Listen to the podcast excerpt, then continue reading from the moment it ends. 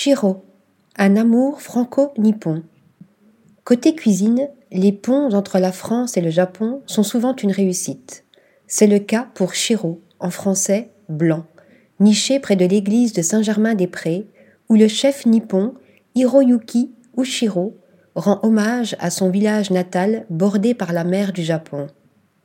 Le chef y a passé une enfance bercée par une cuisine locale et traditionnelle, composée essentiellement de poissons fraîchement pêchés.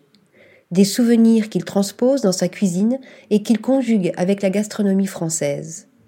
On y déguste des menus en six ou huit services, mais aussi du wagyu, cette fameuse viande de bœuf au prestige incontestable, et des sakés d'exception. Une adresse à ne pas négliger si on s'est épris de la gastronomie nippone. Article rédigé par Shayness Tilly.